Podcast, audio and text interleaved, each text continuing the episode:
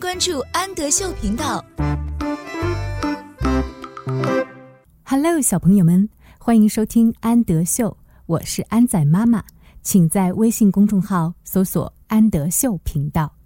今天我们一起来阅读海尼曼分级读物的《My Big Brother》。Brother 是兄弟，Big Brother 表示我的大哥哥。有好多好多我喜欢和哥哥一起做的事情，我们一起来看一下都有些什么呢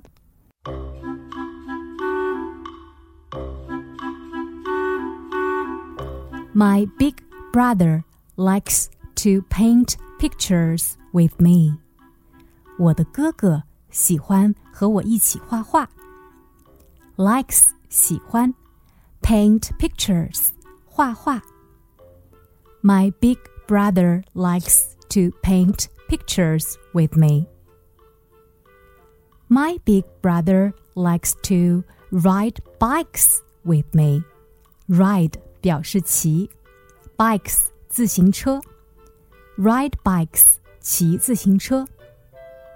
My big brother likes to ride bikes with me。我的哥哥喜欢和我一起骑自行车。 He likes to swing with me. Swing 荡秋千。他喜欢和我一起荡秋千。He likes to swing with me. He likes to jump with me. Jump 是跳的意思。他喜欢和我一起跳。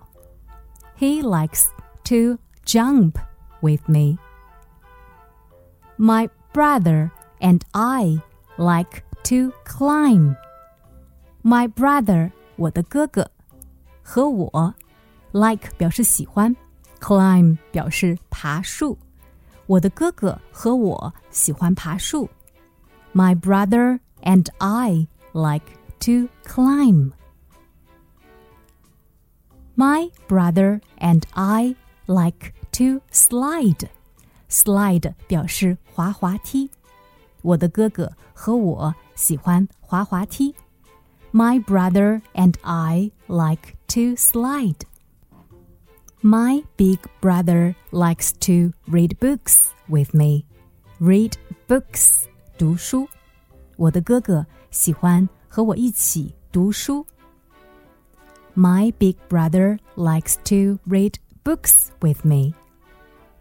My big brother likes me. 我的哥哥喜欢我，and I like my big brother. 我喜欢我的哥哥。